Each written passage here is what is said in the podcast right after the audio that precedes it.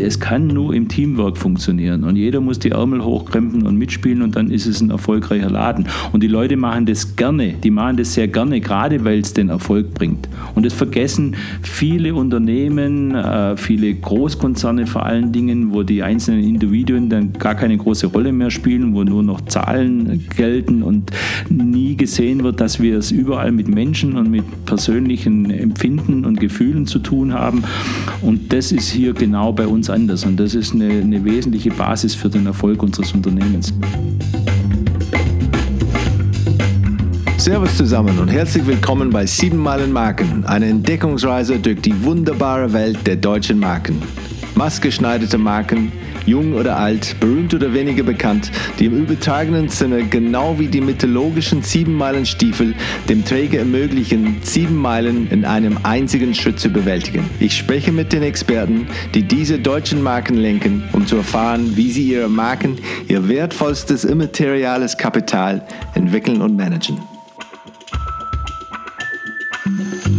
Mein heutiger Gast ist als Marketingleiter wohl genauso ein Unikat wie sein Arbeitgeber. Seit 1986 ist er tätig bei Liquimoli, dem Spezialisten für Schmierstoffe und Motoröle mit Sitz in Ulm. Auch heute, 33 Jahre nach seinem Einstieg, ist er immer noch höchst engagiert, um Liquimoli international auch gegen die größten und härtesten Wettbewerber im Energiesektor voranzubringen. Das Unternehmen wurde 1957 gegründet, beschäftigt aktuell knapp 900 Mitunternehmer und erzielt einen Jahresumsatz von 550 Millionen Euro, wovon über die Hälfte in mehr als 120 Ländern der Welt erwirtschaftet werden dass das Unternehmen schon vor mehr als zehn Jahren mit Social Purpose Konzepten unterwegs war, verdeutlicht, dass bei Liquimoli die soziale Verantwortung des Unternehmens für seine Mitarbeiter schon immer ganz groß geschrieben wurde. Diese Fairness in Verbindung mit transparenter interner Kommunikation hat zu einer bemerkenswert niedrigen Fluktuationsrate der Mitarbeiter geführt. Mein heutiger Gesprächspartner erklärt, wie Geschäftsführer Ernst Prost eine Teamworker-Philosophie ins Unternehmen gebracht und konsequent umgesetzt hat, warum Liquimoli sich gegen erheblich stärkere Konkurrenten behaupten kann, warum sie gerne viel Steuer in Deutschland bezahlen und wie sie vor allem Sportsponsoring sehr kreativ angesetzt haben, um die Marke aufzubauen und weiterzuentwickeln. Herzlich willkommen, Peter Baumann. Peter Baumann, herzlich willkommen bei Sieben Male Marken. Äh, es freut mich sehr, ähm, hier in, oder wieder in Ulm zu sein, nach, äh, nach langer, langer Zeit, seit wir uns dann zum letzten Mal gesehen haben. Ähm, du bist, glaube ich, ziemlich einmalig in der deutschen äh, Markenszene, wenn es geht um eine, eine rote Faden in deiner Karriere, weil ich glaube, ein dunklerer Rot als, als du hast, mit, glaube dann, es ist seit 86 kann das sein, seit als, als du dann äh, bei, äh, bei Liquimoli eingestiegen bist. Stimmt das? Ja, ich freue mich auch erstmal hier zu sein. Vielen Dank für die, für die nette Einladung. Ja, tatsächlich. Also es ist wahrscheinlich relativ ungewöhnlich, dass man so lange für ein Unternehmen oder für eine Marke arbeitet. Ja, tatsächlich seit 86 bin ich bei Liquimoli und verantworte hier das Marketing. Und bist du dann ursprünglich, kommst du ursprünglich aus Ulm? Ganz aus der Nähe, kleines Dorf aus der Nähe, aber ich bin immer, war immer in der Region, war immer in Ulm, in Ulm verwurzelt und eigentlich, wie ich gerade gesagt habe, fast mein ganzes Berufsleben in einer Firma. Und war das denn eine Art Trainee-Programm am Anfang? Hast du viele verschiedene Bereiche kennengelernt oder warst du vom Anfang an äh, Marketing-Typ und äh, wie ist es denn, denn gelaufen da über diese... Also, diese, also recht, recht ja. ungewöhnlich und, und, und ein Weg, der womöglich heute gar nicht so, mög so möglich wäre. Ähm, als ich begonnen habe im Unternehmen, gab es so etwas wie Marketing eigentlich noch gar nicht so wirklich, zumindest nicht bei Liquimolli. War es eine sehr kleine Firma mit einem Kernmarkt Deutschland mehr oder weniger. Äh, also noch nichts Globales, nichts Internationales, keine große Markengeschichte. Ich hatte eigentlich die, das riesengroße Glück im Nachhinein, dass ich das mit aufbauen durfte in diesem Unternehmen. Und das ist vielleicht dann auch schon die Erklärung, weshalb man so lange bei einem Unternehmen ist, weil es eigentlich nie die gleiche Firma war. Das war jedes Jahr spannend. Wir sind gewachsen, wir haben internationalisiert, äh, sind als Marke gewachsen. Da kommen wir ja sicher im Detail noch drauf, sodass es nie langweilig war war und immer waren wir Gott sei Dank auch sehr, sehr erfolgreich unterwegs. Äh, ist ja auch irgendwo die, die Voraussetzung. Und äh, ja, wir sind sehr stolz auf das, was wir alle zusammen hier erreicht haben. Bevor du hier angefangen hast, hattest du einen Kontakt ähm, zu, zu Marken generell oder ein besonderes Gefühl oder Verständnis, wie, wie, man, wie man Marke aufbaut?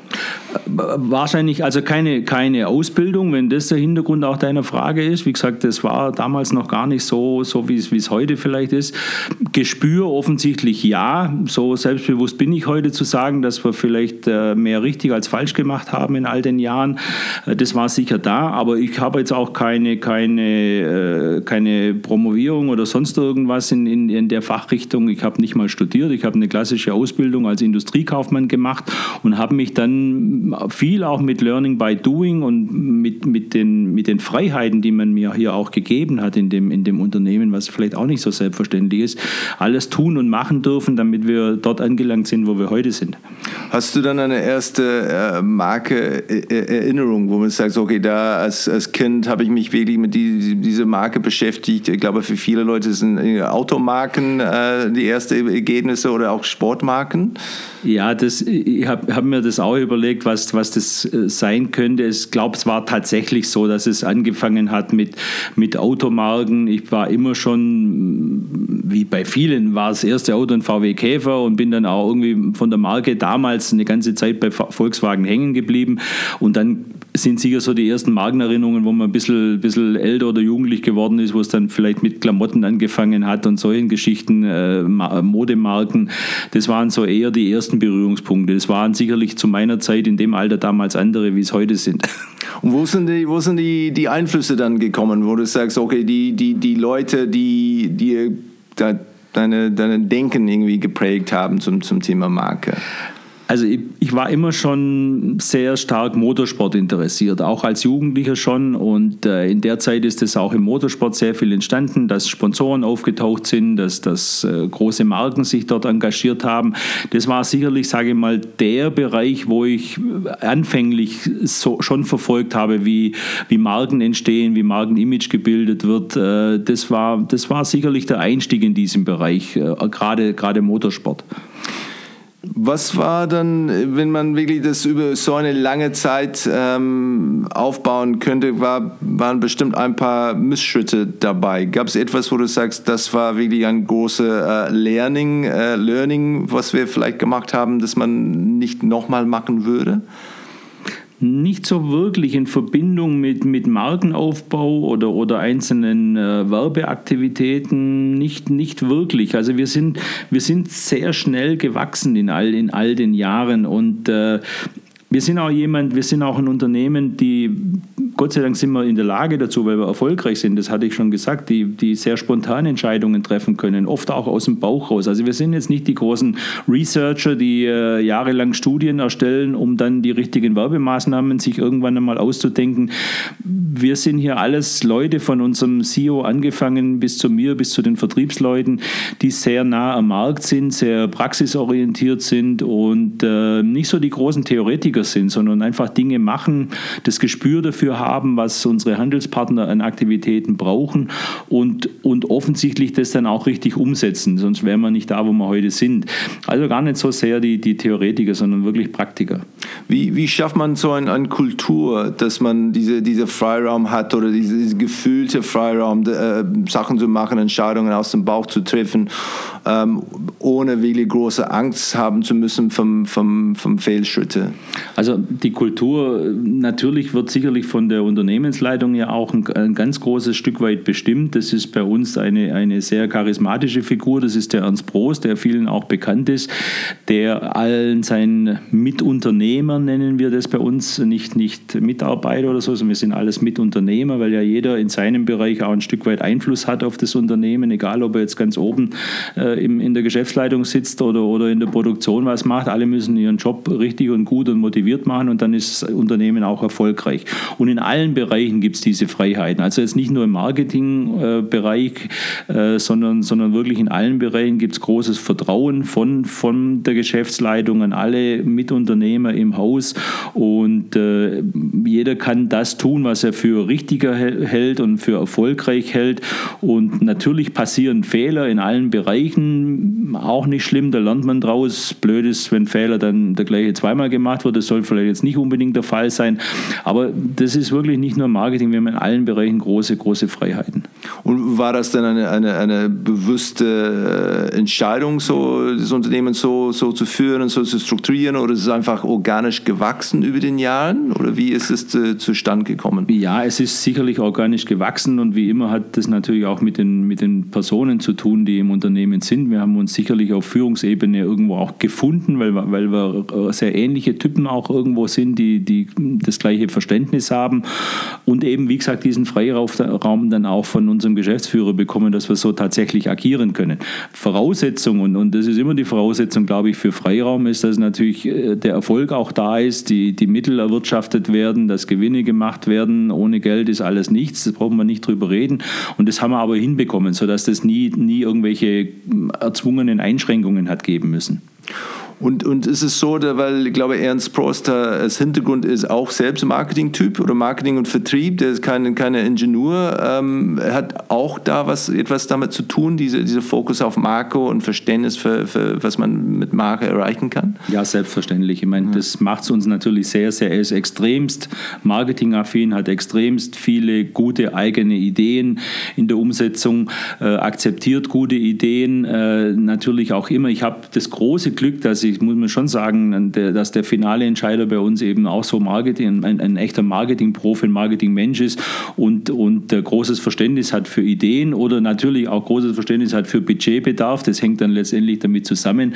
Also ich bin noch nie mit einer guten Idee abgeblitzt oder irgendwas, sondern das wird dann einfach gemacht. Und ist das dann eine, eine 40-seitige PowerPoint-Präsentation, die du erstellen musst, äh, um diese äh, Entscheidungen zu bekommen? Oder ist es eher, ähm, ja, hier ist die Möglichkeit, ähm, ich finde, was wir machen sollen oder müssen, weil Punkt, Punkt, Punkt? Oder? Also, wenn, wenn ich so eine Präsentation machen würde, dann würde ich genau deswegen mit der Idee abblitzen, weil das, das mögen wir gar nicht bei uns. Ja. Äh, ganz übertrieben gesagt, äh, jetzt mal etwas, etwas äh, lustig gesprochen, äh, wir treffen große Entscheidungen, auch wenn wir beim Pinkeln nebeneinander auf der Toilette stehen. Das hat es alles auch schon gegeben. Äh, ohne große Board-Meetings und ohne große Strategie-Meetings und, und Papiere ausarbeiten, sondern nochmal, wir sind sehr stark Bauchmenschen, offensichtlich mit einem guten Gefühl ausgerüstet und äh, entscheiden auch große Dinge mal ganz schnell innerhalb von einer Minute, wenn wir uns bloß auf dem Flur sehen. Ist denn ähm, Sponsoring, weil ich glaube, Sponsoring seid ihr wahnsinnig aktiv geworden über die letzten 15, 20 Jahren ähm, und auch mit einer, einer, einer Breite von verschiedenen, äh, vor allem Sport, äh, Sport ähm, ja, Mannschaften, äh, Veranstaltungen und so weiter. Ähm, kannst du ein bisschen darüber erzählen, welche, welche Aktivitäten ihr gemacht habt äh, aus den verschiedenen Sportarten, welche eher mehr erfolgreich waren oder welche weniger und ähm, genau die, die Gedanken dahinter? Also da kann man natürlich jetzt sehr viel erzählen, weil wir auch sehr viel gemacht haben in den letzten Jahren. Ähm, Heute haben wir einen Status, dass wir mit unseren Produkten in unserer Marke und unserer Marke in über 120 Ländern präsent sind. Das heißt, wir sind aus unserer Sicht tatsächlich eine, eine globale Marke, zumindest was die, was die regionale Präsenz in, in einzelnen Märkten betrifft und müssen diese Märkte natürlich auch bespielen und, da, und die Marke aufbauen. Wir haben extrem gute Erfahrungen gemacht, dass gerade Sponsoring im Sport, das sehr hilfreich ist, auch äh, budgetär natürlich dann, auch wenn teure Dinge dabei sind, gar nicht vergleichbar ist mit, mit klassischen Werbeaktivitäten. Jetzt in 120 Ländern eine TV-Kampagne aufzuziehen, eine Printkampagne in den richtigen Medien aufzuziehen, äh, kann man alles auch tun, ist aber natürlich extremst aufwendig. Ich glaube tatsächlich, dass wir gerade über Sportsponsoring-Aktivitäten da relativ geschickt vorgegangen sind. Auch immer unserem, unserem aktuellen Status angemessen. Also wir haben vor vielen Jahren mal, Deutschland ist heute immer noch unser Hauptmarkt, wenn man, wenn man die Umsatzrelationen anguckt, äh, uns im Fußball in Deutschland engagiert. Damals äh, als noch relativ unbekannte Marke waren wir auf dem Trikot eines Bundesligisten. Das war damals TSV 1860 München, die noch erste Liga gespielt haben. War ein Riesenstep, auch deswegen, deswegen, weil man uns das zu diesem Zeitpunkt vielleicht gar nicht zugetraut hätte, als Marke auf ein Trikot in der ersten Liga zu gehen. Würde heute nicht mehr passen, weil wir heute in 120 Ländern sind. Heute müssen wir an andere, andere globale Maßnahmen denken. Und so versuchen wir natürlich im Sport entsprechende Auftritte zu finden. Die Motorsport liegt nahe, ist klar, weil es da eine direkte Verbindung zu unseren Produkten gibt. Äh, dort kann ich natürlich sehr gut aktivieren, dort kann ich eine Verbindung zur Produktqualität herstellen, was ich jetzt vielleicht in anderen Sportarten nicht kann. Also Motorsport ist sehr, sehr vielfältig bei uns, verwenden wir auch in, in allen Regionen dieser Welt. Und jetzt gibt es diese in Anführungsstrichen anderen Sportarten, wo man sehr viel sieht. Jetzt sind wir gerade noch am Ende des, des Winters so langsam, also Wintersport ist sind wir gerade sehr aktiv. Und dann gibt es eben noch die Bereiche, die medial sehr gut funktionieren, wo man sagt, okay, äh, dort haben wir die Möglichkeit, unser Logo sehr präsent in den Medien darzustellen. Dort haben wir auch eine gewisse internationale Abdeckung, die sieht natürlich im Wintersport ein bisschen anders aus, wie jetzt vielleicht im Basketball oder im Tennis. Dort, dort erwischt man andere, andere Regionen.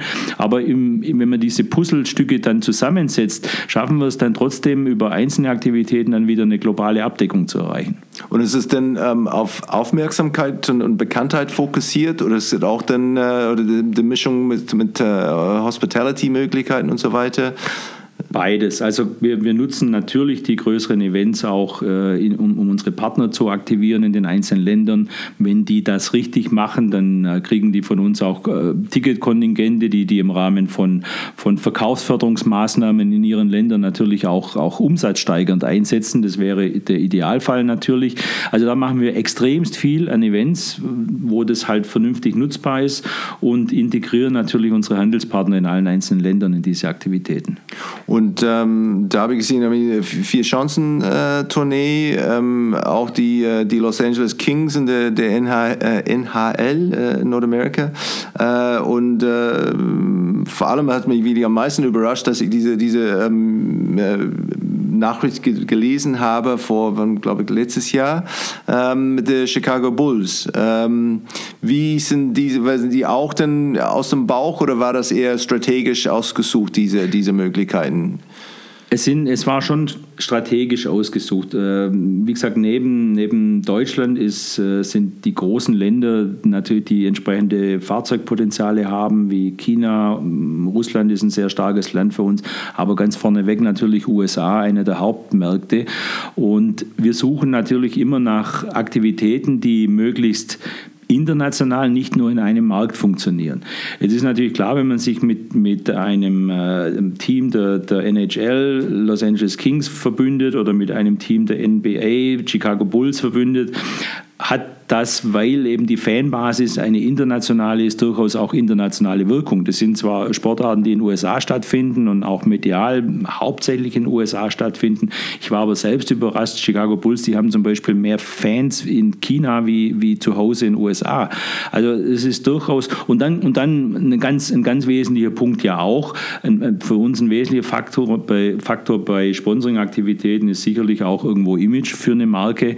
Äh, das eine eine, bleiben wir bei dem Beispiel, Chicago Bulls ist sicherlich im, im Sport, im internationalen Sport eine der bekanntesten Marken die jeder kennt, auch wenn er jetzt nicht der Ober, Ober-Basketball-Fan ist, aber es ist eine Marke, genauso wie wir eine Marke sind.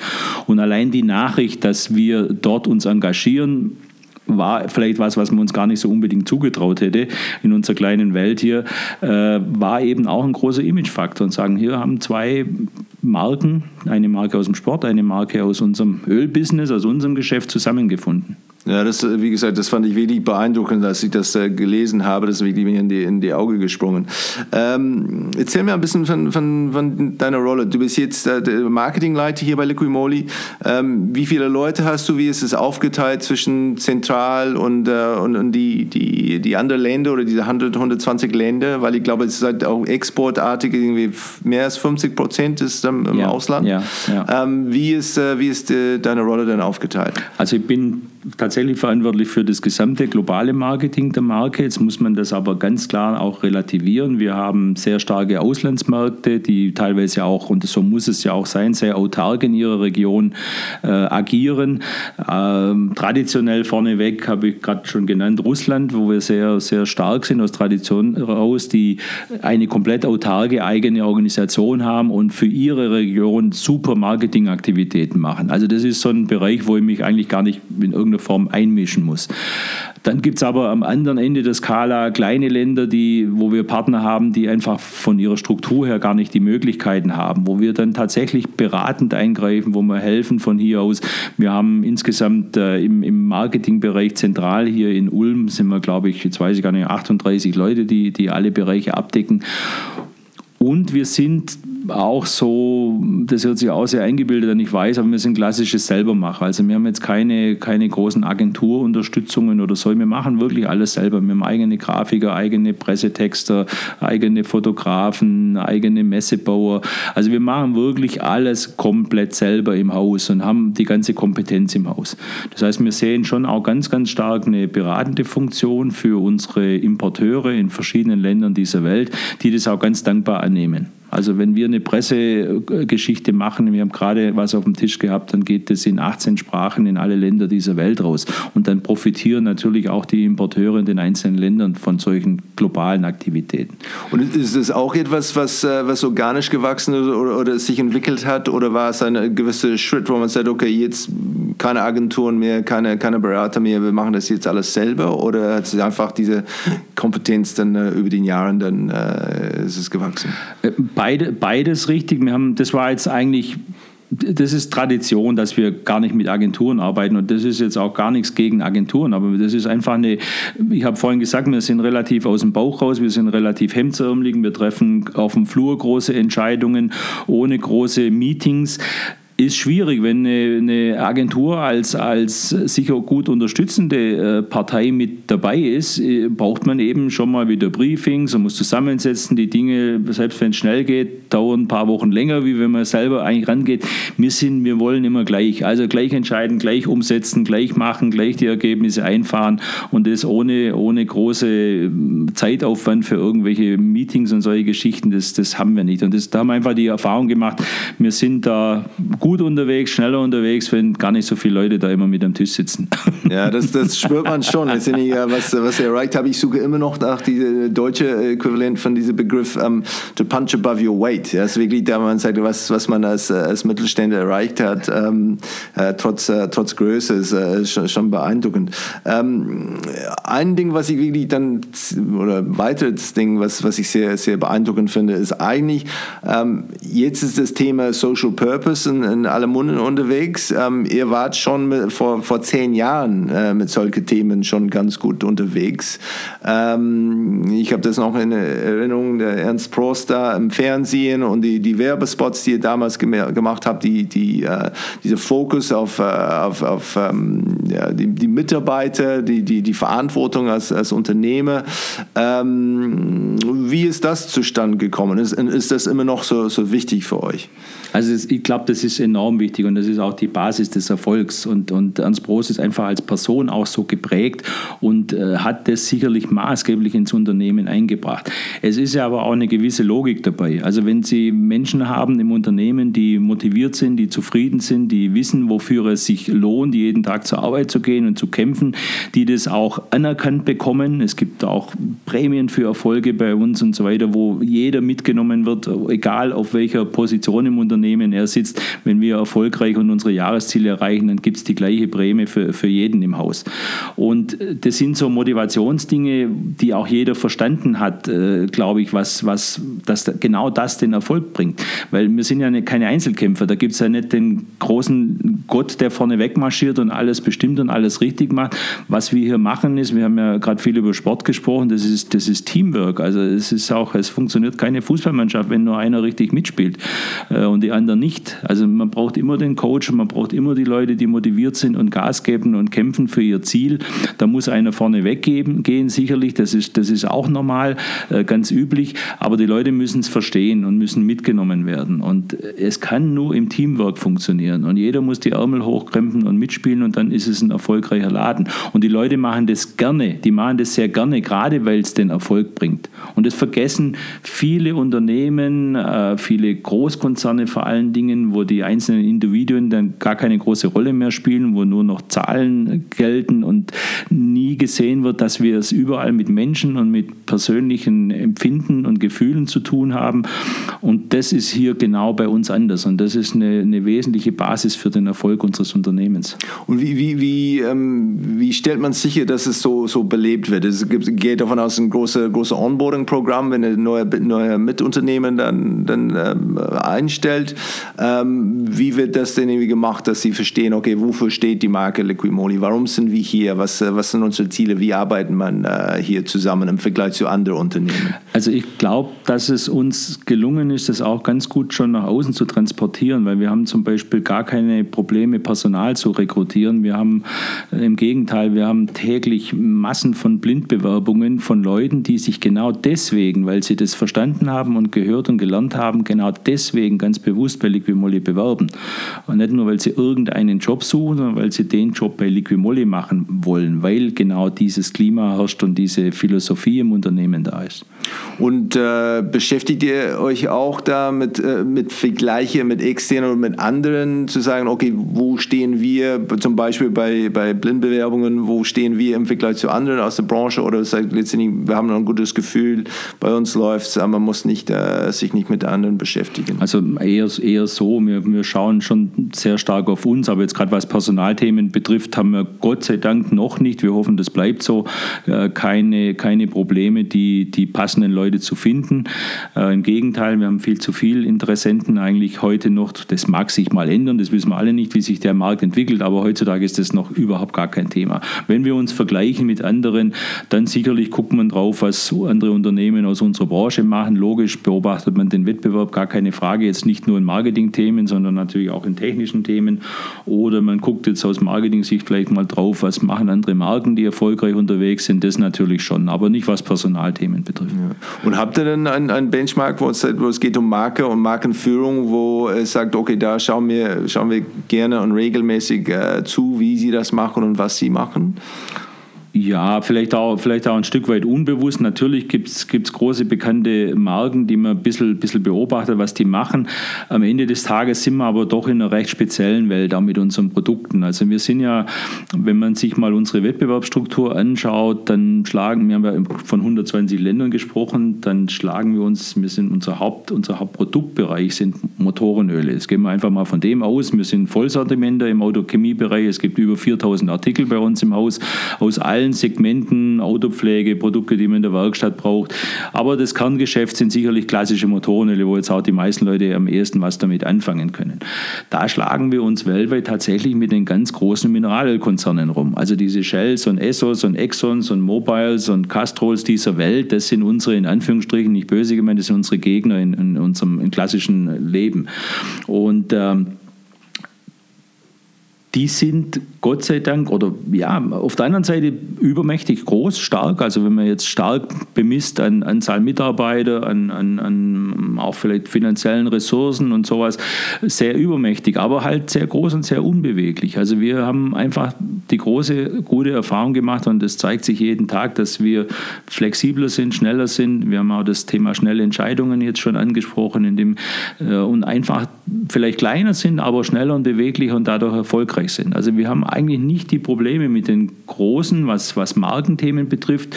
Man hat vielleicht mal ein lokales Problem, weil die halt vor Ort produzieren und günstiger sind und solche Geschichten halt. Das, das ist logisch, aber nicht auf Markenebene. Ich glaube, wir haben da einen relativ guten Status uns erarbeitet und brauchen uns von den, vor den großen Mineralkonzernen nirgendwo verstecken auf der Welt.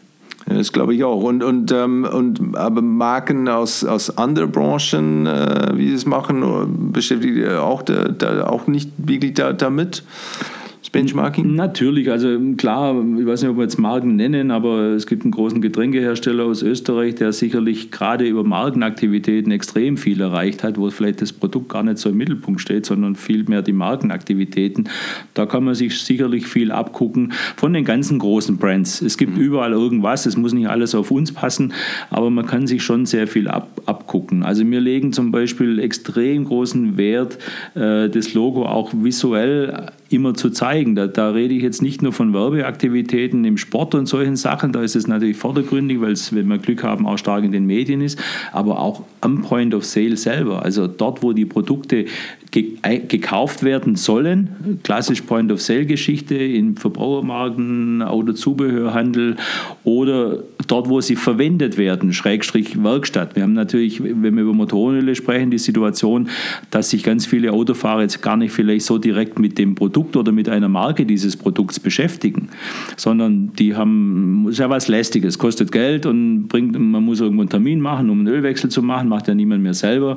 Das heißt, ich gehe in die Werkstatt. So, und niemand geht in die Werkstatt, oder das wäre ein tolles Marketingziel, wenige Leute gehen in die Werkstatt und sagen, mach mir meinen Ölwechsel bitte aber unbedingt mit Liquimoli.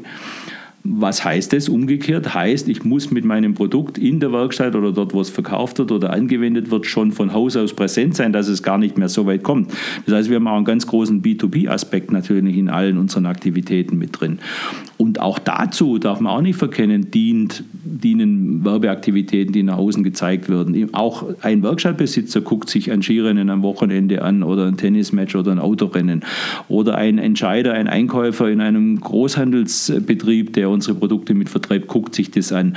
Und die registrieren dann sehr wohl, dass wir ihnen beim Abverkauf dieser Produkte helfen, indem wir für diese Marke viele Aktivitäten machen, für die wir sie nicht direkt zur Kasse bitten. Also das ist, darf man nicht vergessen, es ist nicht nur ein Endverbraucherthema in Richtung, in Richtung Marke, sondern es ist ein sehr starkes B2B-Thema. Verstanden.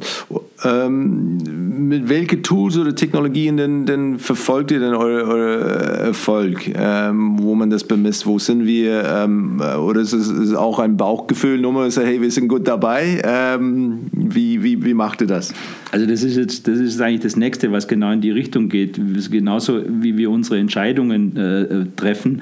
Äh, wir sind nicht die großen äh, Leute, die, die ähm, sowas groß tracken oder riesige Auswertungen fahren. Natürlich äh, schauen wir uns an, wenn es jetzt eine TV-Geschichte ist, wie viele Leute sehen das, in welchen Regionen wird das gesehen. Aber wir gehen jetzt nicht runter und sagen, äh, wir wollen jetzt hier Altersstrukturen und Einkommensstrukturen und, und, und sonst die Zielgruppe noch enger fassen. Äh, das, das ist gar nicht unsere Intention. Wir kriegen extrem viel Rückmeldung auf das, was wir tun. Jetzt wieder auch von, direkt von unseren Handelspartnern, die das sehr anerkennen. Das ist uns enorm wichtig natürlich. Man ist natürlich auch immer persönlich geprägt, wenn wenn man Rückmeldungen bekommt auf Aktivitäten und sagt, jetzt habe ich schon wieder Liquimolli da und da gesehen oder ich kann reinzeppen, wo ich will und ich sehe immer Liquimolli. Nichts Repräsentatives, das weiß ich auch, aber wir kriegen so viele solche Rückmeldungen, die uns auch schon ausreichen. Also nochmal, wir gucken uns grob natürlich Zahlen an und auch vorher schon vor einer Entscheidung, dass man nicht irgendwo ganz falsch reingeht, aber wenig, deta wenig detailliert, sondern schon oft hört es auf auf Reichweitenebene, dass man einfach sagt, das ist jetzt von so großem Interesse, da kriegen wir auf jeden Fall ausreichend was, was ab davon, wenn wir dort investieren oder dort investieren. Ist, ist seid eine, eine Branche unterwegs, die wirklich äh, sehr dynamisch ist momentan? Ähm, ich weiß nicht, ich glaube nicht, dass es immer so war mit den Entwicklungen, die, die, die momentan stattfinden mit äh, Elektrifizierung, äh, mit Urban Mobility. Ähm, wie beschäftigt ihr euch damit? Okay, welche welche ähm, Impact wird das auf unsere Marke haben? Wie, wie müssen wir uns denn, denn weiterentwickeln oder, oder anders äh, aufstellen, um damit äh, wirklich klarzukommen und immer noch eine Relevanz zu haben in der Zukunft? Natürlich beschäftigt beschäftigen wir uns damit, auch wenn man das, glaube ich, ganz stark relativieren muss, was da passiert. Äh, unsere Hauptproduktgruppe ist Motorenöl ganz klar, wenn, wenn äh, mal der gesamte Fahrzeugbestand elektrifiziert wird, dann haben wir ein Problem, weil man genau diese Produkte dann nicht mehr braucht. Wir haben aber, wir sind in der Branche und äh, auch im Vergleich zu unseren Wettbewerbern der einzige Vollsortimenter. Wir haben äh, viele, viele Produkte in anderen Bereichen. Also auch ein Elektroauto muss, soll, soll glänzen und es müssen die Scheiben und die Felgen gewaschen werden. Äh, dort haben wir wirklich alles. Wir haben alles, was man für Wartung von Fahrzeugen braucht in Servicebetrieben. Auch natürlich wird das alles nicht komplett Motorenöl substituieren können. Da sind wir uns auch drüber im Klaren. Also wenn die vor allen Dingen die Entwicklung in Richtung Elektrifizierung kommt, haben wir sicherlich mm, nicht so großen Spaß daran. Wir sehen das aber noch relativ entspannt, weil wenn man sich einfach mal den, den Fahrzeugbestand weltweit anguckt, jeder, der sich mit dem Thema beschäftigt, wird klar sein, dass nicht dass nicht alles elektrifiziert werden kann. Das hat logistische Hintergründe, wirtschaftliche Hintergründe, infrastrukturelle Hintergründe. Äh, bestimmt wird sich das als eine Technologie durchsetzen, aber halt für bestimmte Anwendungsbereiche. Daneben wird es immer weiterhin auch noch Verbrennungsmotoren geben, wenn wir an, an Lastwagen denken, wenn wir an, an große Fahrzeuge denken. Äh, da wird es so schnell keine Alternativen dafür geben. Und dann gibt es aber auch noch andere Technologien, die, glaube ich, sehr stark im Vordergrund stehen wird, wie synthetische Kraftstoffe oder, oder ähm, Wasserstoffantriebe und solche Geschichten, wo man dann eben tatsächlich wieder einen Verbrennungsmotor hat, der auch gekühlt und geschmiert werden muss. Also wir sehen das natürlich, beobachten das sehr, sehr stark. Äh, aber ich denke mal, dass es immer einen Markt geben wird für, für Unternehmen wie wir, die Schmierstoffe herstellen, weil es diese Antriebe noch sehr, sehr, sehr, sehr lange geben wird. Und dann darf man eines auch nicht vergessen. Ähm, wenn wir jetzt allein auf die 120 Länder schauen, in denen wir heute schon aktiv sind, äh, wie sich die Fahrzeugbestände dort entwickeln, nehmen wir Schwellenländer wie Indien äh, oder selbst, selbst ein Land wie China, wo die Fahrzeugbestände explodieren, das ist gar nicht, das ist gar nicht mit alternativen Antrieben so leicht abzu, abzufedern. Vor allen Dingen nicht, wenn man auf Fahrzeugpreise anguckt, was können die Leute sich leisten äh, für Fahrzeuge. Da wird nur sehr stark wird's Verbrennungsmotoren Faktoren geben. Und dann schauen wir uns einfach mal unseren, in Anführungsstrichen, Weltmarktanteil an. Wir sind Hauptmarkt Deutschland, habe ich schon gesagt, wir sind super gut unterwegs in, in USA, in China, in den großen Märkten. Wenn ich es aber umsetze in das Potenzial, was uns selbst in diesen Märkten noch zur Verfügung steht, haben wir noch riesige Wachstumsmöglichkeiten. Selbst wenn es da mal ein paar Einschränkungen gibt, weil irgendwo ein bisschen mehr Elektroautos fahren. Also haben wir jetzt, das nehmen wir ernst, das beobachten wir, aber wir haben jetzt da nicht die große Sorge, dass da irgendwas ganz Großes passiert. Ähm, weil wir auch mit dem Weltmarkt dann, dann reden, wie ist es zustande gekommen, dass, dass Russland eigentlich der wichtigste Markt für, für euch ist? Es, ähm, das, das hat mich überrascht, dann hätte ich nicht gedacht, okay, vorher, das ist ein, okay, welcher Markt, da wäre ich eher an anderen äh, gekommen, glaube zuerst. Aber was habt ihr denn besonders gut in, in Russland gemacht? vielleicht haben wir gar nichts gut gemacht. Auch, auch das Geschäft im, im Ausland ist natürlich sehr stark von den handelnden Personen abhängig, von deren Motivation. Ich denke, dass das auch teilweise mit Glück zu tun hat. Das heißt, dass man eben mit Importeuren sich zusammenschließt, die eine Chance erkannt haben, wenn sie mit so einer Marke arbeiten. Vielleicht auch eine ganz persönliche Chance, damit reich zu werden mit der Unterstützung, die wir von hier aus leisten. Und gerade im Falle Russland ist es auf jeden Fall so, dass wir einfach auf die richtigen Leute äh, getroffen sind, die die, die Chance erkannt haben, eine Marke in ihrer Region neu aufzubauen und damit gut, gute Geschäfte zu machen. Und das ist schon ein tolles, ein tolles Muster auch für viele andere Länder, das, mit dem wir sehr stark auch arbeiten, weil man kann tatsächlich, man kann tatsächlich mit Liquimolli Geld verdienen, man kann eine erfolgreiche Firma betreiben, indem man Liquimolli-Produkte in seinen Ländern anbietet und das haben viele erkannt und wir haben viele, viele Nachfragen von Leuten, die das gerne machen würden. Gibt es einen Markt, wo, wo es überhaupt nicht funktioniert oder wahnsinnig wichtig ist oder, oder wirklich dann äh, schwieriger als alle anderen äh, Märkte zusammen irgendwie? Also wenn man mit den Leuten in den Ländern spielt, ist natürlich jedes Land, in dem die sind, immer das Schwierigste und das Schlimmste überhaupt. Äh, wenn man es mit der globalen Brille sieht, stimmt es nicht, weil es sind überall die gleichen Wettbewerber da, es gibt überall die gleichen Leute, denen irgendwas zu teuer oder zu billig oder sonst irgendwas ist. Äh, also die, diese Unterschiede gibt es nicht wirklich, muss man ganz klar sagen. So. Ähm, wenn es Märkte gibt, in denen es schwieriger ist, dann komme ich wieder zurück, ist immer das Gleiche. Dann hängt es eher mit den handelnden Personen dort ab, weil die halt nicht, nicht, ähm, nicht motiviert genug sind, nicht, nicht genug äh, Gas geben, sich nicht gut genug auskennen. Also es gibt sogar sehr klassische Märkte in Zentraleuropa, die uns sehr nahe sind, wie, wie jetzt Italien und Frankreich, um die mal zu benennen, wo wir noch nicht wirklich gut sind, weil wir über Jahre hinweg äh, dort vertragliche Bindungen hatten zu Partnern, die halt nur, nur sehr eingeschränkt agiert haben haben in diesen Ländern. Das haben wir beides repariert. Also gerade Italien und Frankreich sind für uns sehr große Potenzialmärkte, halt weil wir von einer kleinen Basis aus kommen. Aber dort haben wir in der Zwischenzeit neue Verträge, neue Partner oder machen das in den meisten Ländern sogar selber, wenn wir jetzt groß genug sind, bauen eigene Vertriebsorganisationen auf. Also auch da haben wir noch extrem tolle, tolle Wachstumsmöglichkeiten. Und gibt es denn, denn Entwicklungen der, in der Richtung neuer Kanäle, äh, Vertriebskanäle, wo man sagt, oh, zum Beispiel online, ähm, wie macht er das, also diese, diese Vergleich oder diese, diese Ausgleich zu haben zwischen die, die Hände zu unterstützen, aber auch letztendlich wettbewerbsfähig zu sein, ja. wenn die Leute wirklich äh, manche Produkte gerne online kaufen. Wie, wie macht er das? Das ist natürlich bei uns genauso wie in vielen anderen Branchen, gar keine Frage. Äh, wir haben auch mit den großen Online-Plattformen, die man so kennt, äh, in der Zwischenzeit sehr, sehr wichtige, essentielle Geschäftsdimensionen erreicht, auch nicht nur in Deutschland, sondern auch in anderen Ländern. Äh, das bedienen wir natürlich mit. Ich meine, das ist ein, man kann sich vorstellen, dass das vielleicht mit dem einen oder anderen Großhändler die Diskussionen gibt darüber, aber ich glaube, in der Zwischenzeit haben alle kapiert, dass das ein Vertriebskanal ist, der einen großen Umfang hat und den man nicht einfach ignorieren kann. Wir machen das sehr schonend. Wir versuchen natürlich über eine bestimmte Preishygiene natürlich auch äh, nicht in Wettbewerb direkt mit unseren Großhändlern zu treten. Das schaffen wir auch. Aber wir sind gerade online schon sehr aktiv. Also wenn es dann in andere Bereiche geht, dann sind es weniger Vertriebskanäle Arten oder Vertriebskanäle, sondern auch andere Produktbereiche, andere Branchen. Also wir haben natürlich aus unserem Know-how raus auch Produkte für, was weiß ich, Zweiräder, für Boote, für bis hin zu Flugzeugen, für Industrie, für Maschinen, für Baumaschinen, für Gartengeräte. Also das gehört natürlich zu der gesamten Diversifizierung auch dazu. Und daraus ergeben sich natürlich auch enorme Vertriebsmöglichkeiten oder enorme, enorme Geschäftsmöglichkeiten. Wenn man gerade denkt, im Marinebereich sind wir noch relativ klein. Das ist etwas, wo wir eigentlich jetzt erst beginnen, das groß zu entwickeln.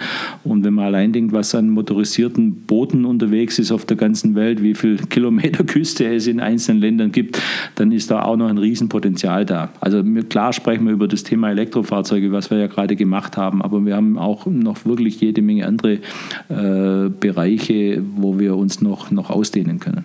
Und das Thema ähm, äh, Made, in, Made in Germany ist für euch da, glaube ich, ganz wichtig, oder? Ist auch dann auch zu Hause, dass es wirklich dann auch als äh, Verkaufsargument oder, oder Markenwert dann irgendwie dargestellt wird, hey, wir sind wirklich deutsche Unternehmen ähm, und mit, mit ganz vielen viele Mitarbeiter oder Mitunternehmer aus, äh, aus Deutschland. Ist es auch international sehr, sehr wichtig, euch zu, zu, zu präsentieren oder die Marke Liquimoli als, als Made in Germany Marke? Also es ist immer, kann man zurückverfolgen, eine wesentliche Aussage, die wir auch, auch sehr stark werblich oder auf den Produkten benutzen. Eins ist aber schon wichtig, also allein aus Deutschland zu kommen reicht nicht. Natürlich ist damit ein gewisses äh, Qualitätsversprechen verbunden, das man aber auch halt tatsächlich erfüllen muss. Das ist mal die Grund, Grundvoraussetzung. Also nur aus Deutschland zu kommen, was wir sehr konsequent machen. Also es war ja auch mal schon Jahre her, Teil einer Werbekampagne, wo wir das dargestellt haben, dass wir, und das ist, sind keine Sprüche, sondern dass wir tatsächlich ganz bewusst nur in Deutschland produzieren, dass wir ganz bewusst hier möglichst viel Steuern zahlen wollen, weil wenn wir viel Steuern zahlen dürfen, heißt es, dass wir erfolgreich sind. Also das ist wirklich ganz bewusst so gewählt und wie du sagst, das ist tatsächlich auch international anerkannt, dass Made in Germany ein Qualitätsmerkmal ist, ein, sehr, sehr wesentliches. Wir könnten natürlich, und, und die Diskussion gibt es immer wieder und, und vielleicht sind es auch nicht nur Diskussionen, sondern Verlockungen, äh, irgendwo im Ausland mitproduzieren produzieren und ähm, damit vielleicht ein niedrigeres Preisniveau äh, erreichen. Aber dann fehlt halt dieses Argument. Dann bin ich auf einmal vergleichbar mit allen anderen, die das auch tun. Dann habe ich nicht mehr diesen, diesen, diesen Status einer Marke, eines Produkts, der, der ein bestimmtes Qualitätsniveau erfüllt. Und unsere Erfahrung ist es sehr wohl, dass überall auf der Welt die Leute das respektieren, akzeptieren und auch vielleicht bereit sind, dann ein bisschen mehr Geld auszugeben ein Produkt, was nachweisbar tatsächlich aus Deutschland kommt. Man findet auch in anderen Märkten viele Produkte, auf denen Made in Deutschland, äh, Made in Germany steht, die aber gar nicht aus Deutschland kommen. Also mit solchen Situationen haben wir natürlich dann auch zu kämpfen. Und ähm, das Thema, äh, wie sagt man, ähm, ähm Counterfeiting, äh, habt ihr auch dann damit zu kämpfen, dass, dass Leute tatsächlich eure Marke nehmen, vielleicht in andere Länder und äh, Produkte erstellen, die eigentlich keine, keine Liquimoli Produkte sind? Naja, das ist wahrscheinlich ein, ein, eine Begleiterscheinung, mit der jede, jede erfolgreiche und bekannte Marke irgendwo leben muss. Mhm. Vielleicht, ist, äh, vielleicht ist es ja tatsächlich auch ein Stück weit äh, eine, ein Beweis dafür, dass man was mit der Marke tatsächlich erreicht hat, wenn es interessant genug ist, die Produkte zu fälschen. Ja, kommt vor, nicht allzu viel äh, passiert so, was muss ich sagen. Es kommt, kommt in einzelnen Fällen vor und da haben wir auch immer relativ erfolgreich sind wir dagegen vorgegangen. Das größere Problem ist eher heute, ist aber auf der anderen Seite auch wieder ein Vorteil, wir haben einen freien, freien Welthandel. Wir können äh, Gott sei Dank, wir jetzt aus Deutschland raus in so vielen Ländern Geschäfte machen. Das hat natürlich zur Folge, dass auch andere Leute mit Liquimolli-Produkten versuchen, überall in anderen Ländern Geschäfte zu machen, weil wir halt erfolgreich sind. Also Thema wie Grauimporte oder so, das ist eher, eher das, was manchmal ein bisschen lästig ist, aber was wir auch relativ gut steuern können. Ihr habt eure äh, Kernproduktbereich eigentlich sehr, sehr treu, äh, ihr seid sehr, sehr treu geblieben. Gibt es oder gab es Gedanken, ähm, vielleicht in andere Richtung zu gehen oder über Lizenzierungen dann andere, in einen anderen Produktbereich zu, zu kommen? Nicht wirklich, weil wir, glaube ich, recht gut sind in dem, was wir machen. Es gab immer wieder mal Versuche, was anderes zu probieren und, und wo wir ging, ging auch mal schon Richtung äh, Autozubehörteile und solche Sachen rein. Man sagt dann, was gäbe es denn noch, was irgendwie im weitesten Sinne noch zur Marke passen würde. Da gab es mal den einen oder anderen Versuch, wo wir aber dann schon auch gemerkt haben, das ist nicht unsere Welt, das ist nicht das, wo wir die Kompetenz dafür haben. Und es ist, glaube ich, auch nicht wirklich notwendig. Wir haben es Gott sei Dank immer geschafft, die, die Produkte so auszuweiten oder wie gesagt neue Vertriebsbereiche zu, zu finden, neue Anwendungsbereiche zu finden, neue Produkte zu erfinden, äh, dass es auch nicht wirklich notwendig ist. Man spürt, ihr habt dann ein sehr, sehr starkes äh, Purpose. Wir haben vorher darüber gesprochen. Ist es auch ähm, etwas, was irgendwie irgendwo schriftlich festgelegt ist? Du sagst, hey, warum sind wir hier eigentlich? Das ist ein kurzknackiger Satz oder Hashtag. Ähm, ja, wie, wie macht ihr das? Auch nicht so richtig. Was wir, was wir festgelegt haben, ist, wie wir untereinander miteinander umgehen, wie wir mit den Partnern in unserer Welt umgehen. Das sind ja nicht nur Kunden, es gibt ja auch Lieferanten, es gibt Banken, es gibt alle möglichen äh, Institutionen, die mit in dieses, nennen Sie mal so, Spiel äh, involviert sind. Da gibt es äh, Regeln, wie wir mit Respekt und äh, Anstand und äh, miteinander untereinander umgehen, aber das sind mehr so soziale Themen. Also es ist jetzt weniger, weniger strategisch oder so, sondern es ist einfach wie wie, geht man mit anderen Menschen, mit Partnern in diesem Spiel um. Und auch damit sind wir sehr gut gefahren. Also wir sind jetzt nicht diejenigen, die auf 20 Jahre hinaus irgendwelche Strategiepapiere an, anlegen, von denen man dann keinen Millimeter abweichen darf, auch wenn die Situation sich verändert. Sowas gibt es bei uns gar nicht. Wir sind sehr spontan, sehr schnell, sehr flexibel und das ist unsere ganz, ganz große Stärke und unser großer Vorteil auch gegenüber großen Wettbewerbern, die wir haben. Und ich gehe davon aus, dass, es, äh, dass man sieht, da wir haben schon vorher über die Blindbewerbe besprochen, äh, gesprochen. Ähm, wie ist es auch beim Mitarbeiter-Churn-Rate? Ähm, gehen auch Leute von, von Liquimoli oder wenn sie reinkommen, ähm, dann bleiben sie die meisten? Oder wie, wie, wie ist das dann? Also ich, ich habe jetzt auch da nicht wirklich Vergleichszahlen, aber ich bin lange hier und sehe es ja, was hier passiert. Ich glaube, wir haben eine extrem geringe Fluktuation. Also ich bin nicht der Einzige, der so lange im Unternehmen sind. Es gibt viele, viele andere auch. Äh, natürlich haben wir uns auch in Personenzahlen entwickelt über die Jahre. Heute beschäftigen wir 850 Leute, die, die direkt bei Liquimolli auf der Payroll äh, stehen. Als ich angefangen habe, war, waren es vielleicht äh, 30 oder 40 Leute. Also da hat sich schon auch enorm viel getan. Und es ist natürlich schon, äh, je mehr Leute da sind, vielleicht nicht mehr so ganz einfach, diesen Spirit dann wirklich auch auf jeden zu übertragen. Und ähm, das, da muss man auch ganz realistisch sein. Aber im Wesentlichen ist uns das, glaube ich, schon, schon gelungen und die Leute, habe ich vorhin schon mal gesagt, die gehen ganz bewusst zu wir wollen hier arbeiten und wollen hier bleiben. Ein anderer Indikator, sicher, der sogar auch mich persönlich äh, betrifft und, und den ich auch für extrem positiv halte, wir haben viele, viele Familien. Also meine beiden Söhne arbeiten in der Zwischenzeit auch bei Liquimolli sehr gerne. Also die habe ich offensichtlich auch nicht abgeschreckt mit dem, was wir, was wir hier tun. Und so gibt es ganz viele Konstellationen, wo Frauen mit ihren ihren Ehemännern hier arbeiten, die Kinder schon da sind. Also das passiert ja auch nicht einfach bloß so, wenn man, wenn man das nicht, nicht wirklich möchte und für gut befindet. Was ist denn eure, eure wichtigste Marken-Touchpoint, wo du sagst, okay, wenn ich dann auf, auf alles anderes äh, verzichten möchte oder muss, aber hab nur, darf nur eine behalten, äh, welche wäre das denn? Wenn, denkst du jetzt an was Sichtbares oder? oder? Oh, generell, oder was denn, ob das Direktvertrieb oder Webseite oder Messe oder, oder Sponsoring-Aktivitäten, ähm, ja, Zeitschriften? Also ich meine, das ist ja auch, du hast jetzt gerade ein paar Maßnahmen angesprochen. Am Ende des Tages äh, besteht ein Erfolg einer Marke oder eines Unternehmens ja auch aus einer, einer guten Mischung all dieser, all dieser Maßnahmen. Also es gibt ja nicht diese eine Marketingmaßnahme. Also es wäre sicher totaler Quatsch zu sagen, wir geben Millionen Budgets für Sportsponsoring aus, wenn man es die Marke sieht und hinten stimmt die Qualität nicht und die Leute haben keine Lust zu arbeiten oder, oder wir liefern nicht rechtzeitig aus oder was auch immer. Also äh, deswegen ist ja auch Marketing kein, keine One-Man-Show oder, oder eine Geschichte eines, eines Einzelnen oder eines Teams, sondern Marketing ist eigentlich das, das gesamte Unternehmen, wie ein Unternehmen nach außen hin auftritt. Und, und das haben bei uns alle verstanden und da kann man nicht einen einzelnen Bereich raus, rausfiltern. Wir sind es gibt, es gibt viele deutsche Printmedien aus, dem, aus unserer Szene, aus dem Autobereich, die seit vielen Jahren unter ihren Lesern die besten Marken wählen. Und dort sind wir jetzt, jetzt sind wir, haben wir es tatsächlich geschafft, äh, das zehnte Jahr in Folge, das jedes Mal zu werden. Das ist ja eine Gesamtleistung, das ist ja eine, eine, Leistung eines gesamten Teams, wie eine Marke sich nach außen an, anfühlt oder ankommt. Und offensichtlich äh, haben die Leser die, dieser, dieser Automedien das auch so verstanden und respektieren das auch.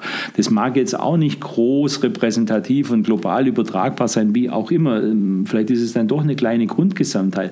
Aber trotzdem freuen wir uns natürlich massiv drüber, wenn man das über so einen langen Zeitraum aufrechterhalten kann und, und Wettbewerber, ja, tatsächlich überflügelt über all die Jahre. Das, das, man darf es jetzt auch nicht überbewerten, aber auch nicht unterbewerten. Das ist offensichtlich schon ein Stück weit ein Beweis, dass wir mehr richtig als, als falsch machen. Also ganz schwierig, kann ich auch nicht beantworten, eine Einzelmaßnahme rauszunehmen, weil es, wie gesagt, ein Mix ist aus vielen Maßnahmen, die, die letztendlich den Erfolg bringen.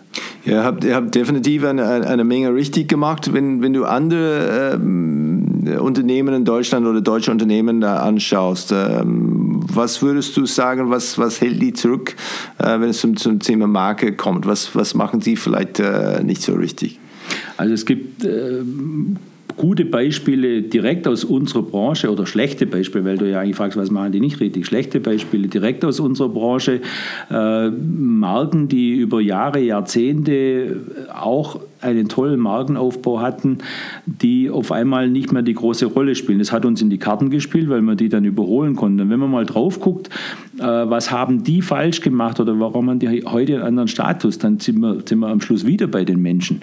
Wenn ich halt äh, werbe und Gas gebe und Produkte habe und mache und tue und habe keine Vertriebsmannschaft mehr nach außen hin, die diese Produkte auch und, und diese Botschaften tatsächlich in den Markt reinträgt, jetzt sind wir wieder bei Menschen. Jetzt sind wir sagen, okay, äh, mache ich nur noch Online-Vertrieb, mache ich nur noch über den Großhandel, nicht mehr mit einer, mit einer eigenen Vertriebsmannschaft. Die, äh, da gab es viele, viele Beispiele ganz direkt in unserer Branche, wo einfach Personal abgebaut wurde, wo man äh, nicht, mehr, nicht mehr irgendwelche Regeln be, beachtet hat, dass man sagt, okay, äh, ich mache die großen Geschäfte selber am Handel vorbei und das, was lukrativ ist, den Rest lasse ich im Handel.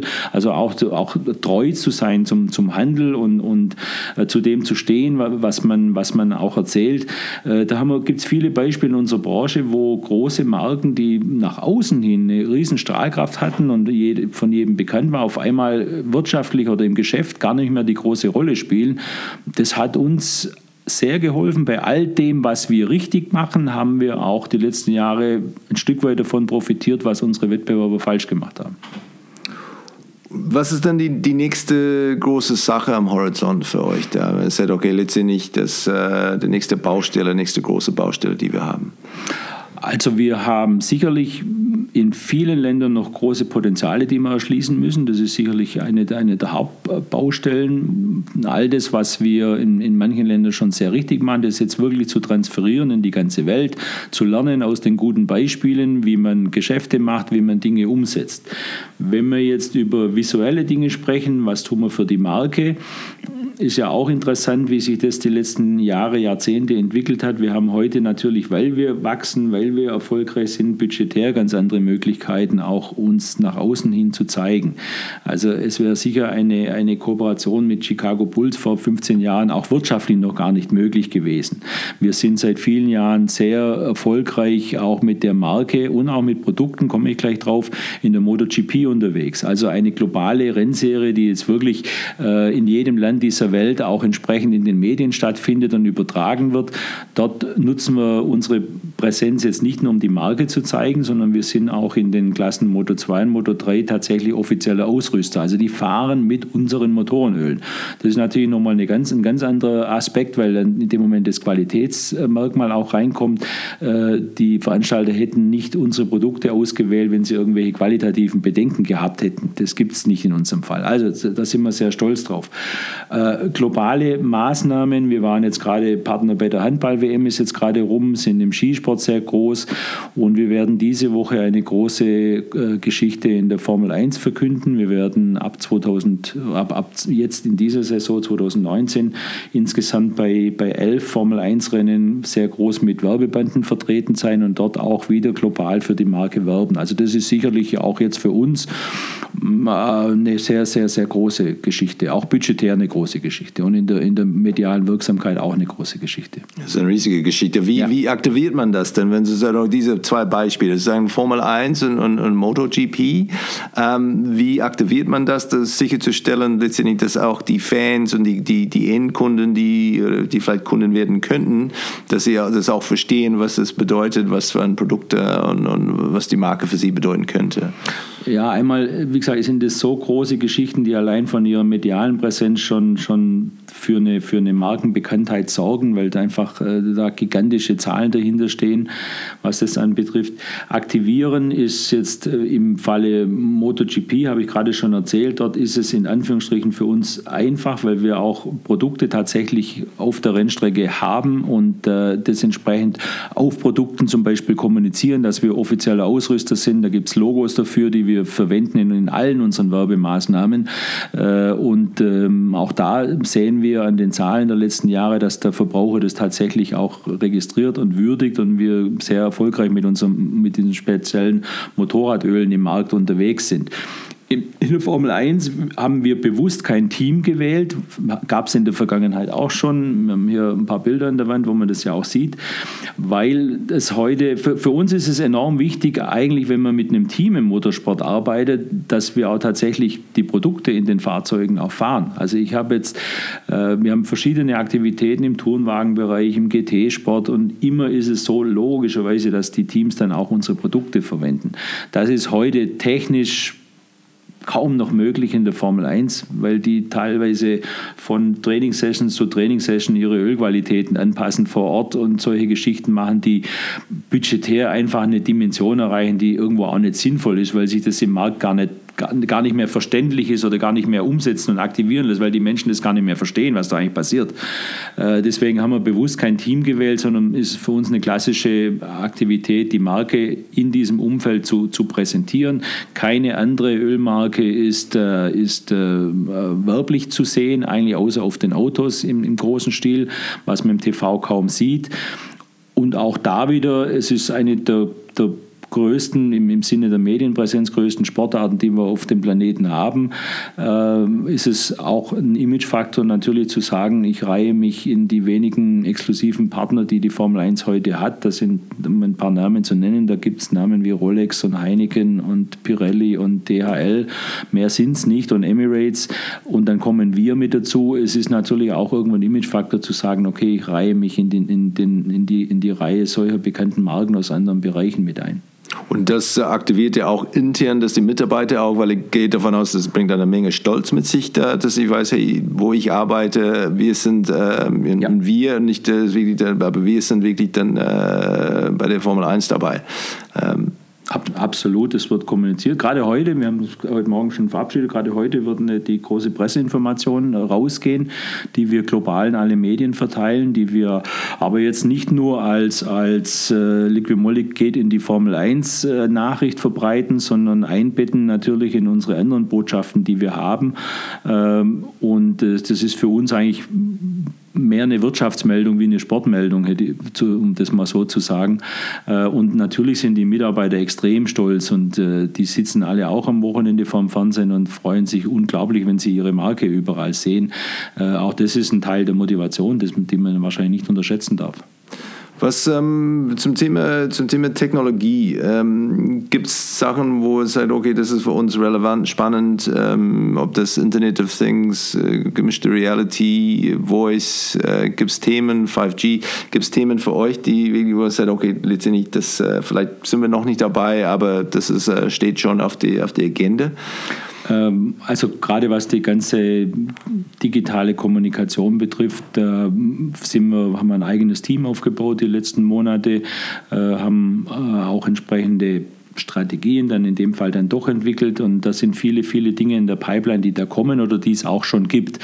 Äh, ein wesentlicher Punkt zum Beispiel, wir haben die Schwierigkeit, oder ein, ein, ein, ein, Autofahrer hat die Schwierigkeit heute, das passende Produkt, das passende Motorenöl für sein Auto zu finden. Das ist gar nicht so einfach, weil es bestimmte Vorgaben vom Automobilhersteller gibt, weil es unendlich viele Anbieter von Motorenölen gibt und äh, das meistgenutzte Instrument ist, ist ein, wir nennen das Ölguide oder Oil Guide oder Ölwegweiser auf Deutsch, wo die Leute halt ihr Fahrzeugtyp eingeben können, Baujahr eingeben können und dann die passenden, in dem Fall natürlich die passenden Liquimolli-Produkte genannt bekommen, äh, was wir auf allen erdenklichen Schienen spielen. Also das passiert natürlich auf der Website, das passiert, das kann man mobil abrufen, das kann man seit neuestem auch über eine App abrufen.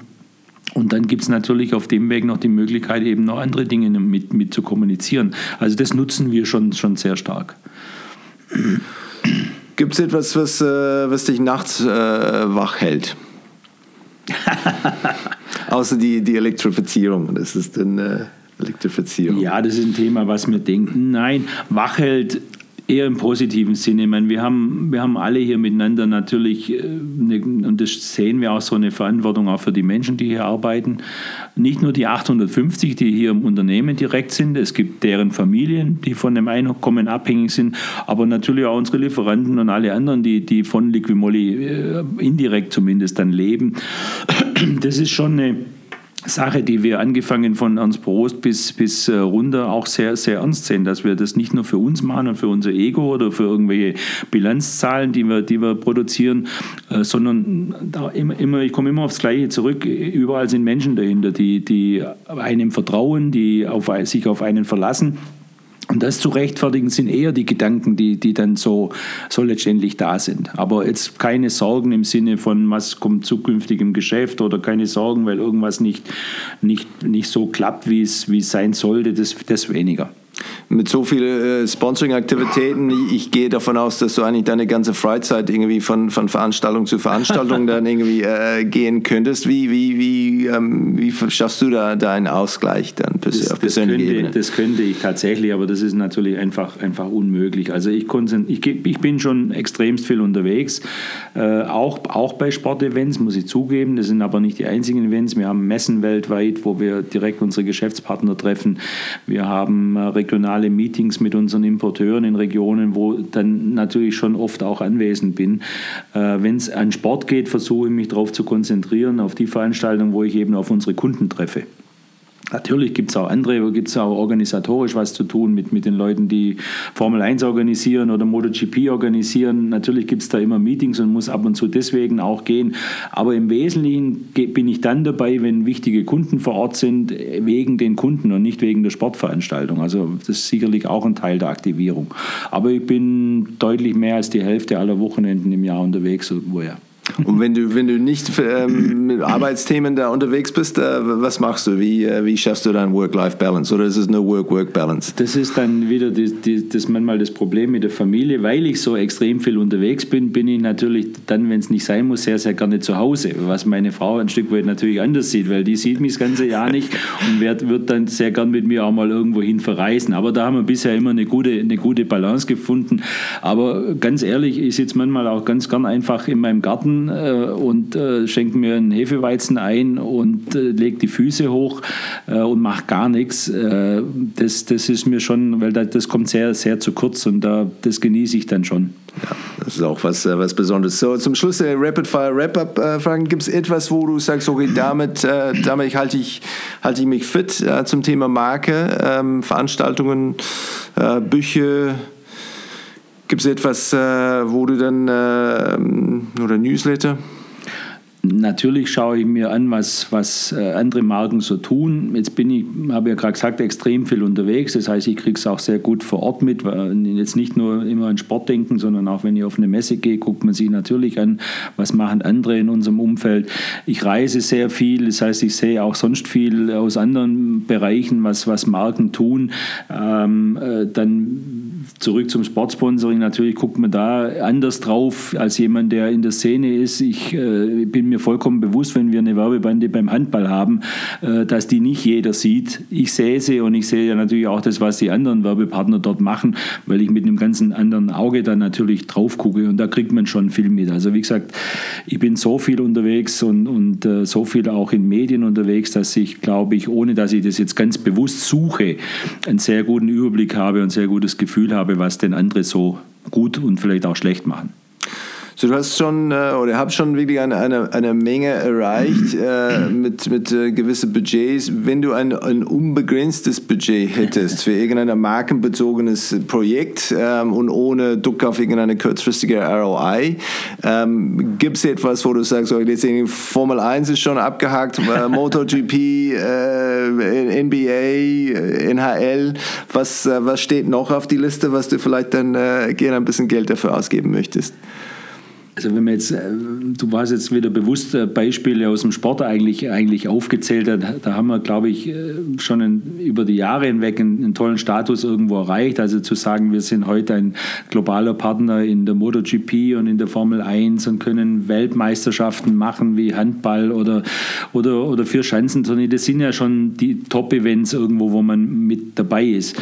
Ähm, wenn ich, wenn ich in, an den Bereich denke, dann fehlt sicherlich ein Engagement im Fußball, wenn man das sicherlich als weltweit eine der der, der äh, erfolgreichsten oder beliebtesten Sportarten sieht. Äh, jetzt werden alle Clubs wieder bei mir anrufen, die das Interview hören und sagen, du willst doch was im Fußball machen. ich hätte was für dich. Das ist mir, auch schon, das ist mir natürlich auch schon passiert. Aber egal, unabhängig davon, ja, das ist sicherlich was, wo wir, wo wir uns auch Gedanken machen und wo vielleicht irgendwann auch mal was Passendes um die Ecke kommt, wo man dann, dann zuschlagen können. Ähm, aber ansonsten sind wir eigentlich, haben wir ein, ein so ein Niveau erreicht schon, dass, dass das eigentlich schon sehr, sehr zufriedenstellend ist. Olympische Spiele vielleicht, das ist dann auch. Äh, ja, ist ja werblich sehr begrenzt. Also da darf man ja eigentlich, wenn man nicht gerade Ausrüster ist, eigentlich sich kaum zeigen mit der Marke. Also da hört es dann schon auf. Ja. Dann wäre noch Fußball-WM. Da habe ich persönlich ein paar politische Schwierigkeiten damit in der Zwischenzeit, nach all dem, was da die letzten Jahre passiert ist. Also da sind wir schon gut aufgehoben dort, wo wir sind heute. Ja, Glaube ich auch. Gibt es eine, eine deutsche Gewohnheit, äh, Praxis oder Tradition, ähm, wo du denkst, das äh, hält, hält sich dann ein bisschen oder das Thema Marke ein bisschen, äh, bisschen zurück, wenn man das irgendwie vielleicht dann verbieten oder abschaffen oder verändern könnte, dass äh, Markenführung ein bisschen äh, weiter vorangebracht würde. Eine typisch deutsche Gewohnheit fällt mir jetzt eigentlich gar nichts ein. Also ich habe nicht den, den, das Gefühl, dass die, die Menschen in Deutschland nicht, nicht ähm, reagieren auf Markenaktivitäten oder nicht, nicht markenaffin sind letztendlich. Im Gegenteil. Also wir haben ich sehe es ja nur aus unserer kleinen Welt. Äh, das muss man ja auch sagen, die direkten Reaktionen. Wir haben sehr viel, sehr viel positiven Zuspruch, egal was wir machen. Es gibt ja auch so einen berühmten Kalender, den wir jedes Jahr, jedes Jahr unter die Leute bringen mit, mit etwas leicht begleiteten Mädels.